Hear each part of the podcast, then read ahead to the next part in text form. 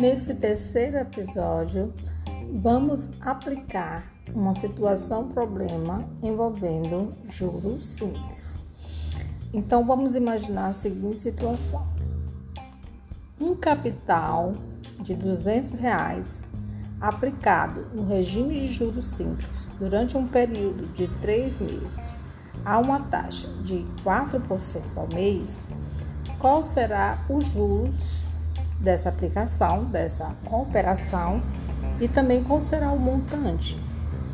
Então, vamos calcular da seguinte forma: os juros é igual ao capital vezes a taxa vezes o tempo.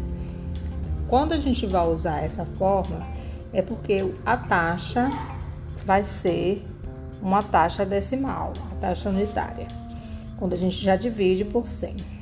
Então, nós vamos fazer o seguinte: os juros vai ser o capital de 200 vezes é 4%, divide-se 4 por 100, aí dá 0,04 vezes 3, que é o período de 3 meses. O juro será 200 vezes 0,04 vezes 3 dá 0,12 e ao multiplicarmos nós vamos obter um juros de 24. Então, nesta operação financeira, os juros será de 24 reais. E o montante é o capital mais os juros. Nós fazemos a soma desses dois valores.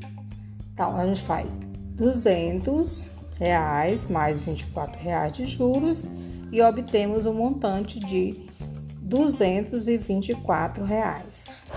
Esse é o montante dessa operação.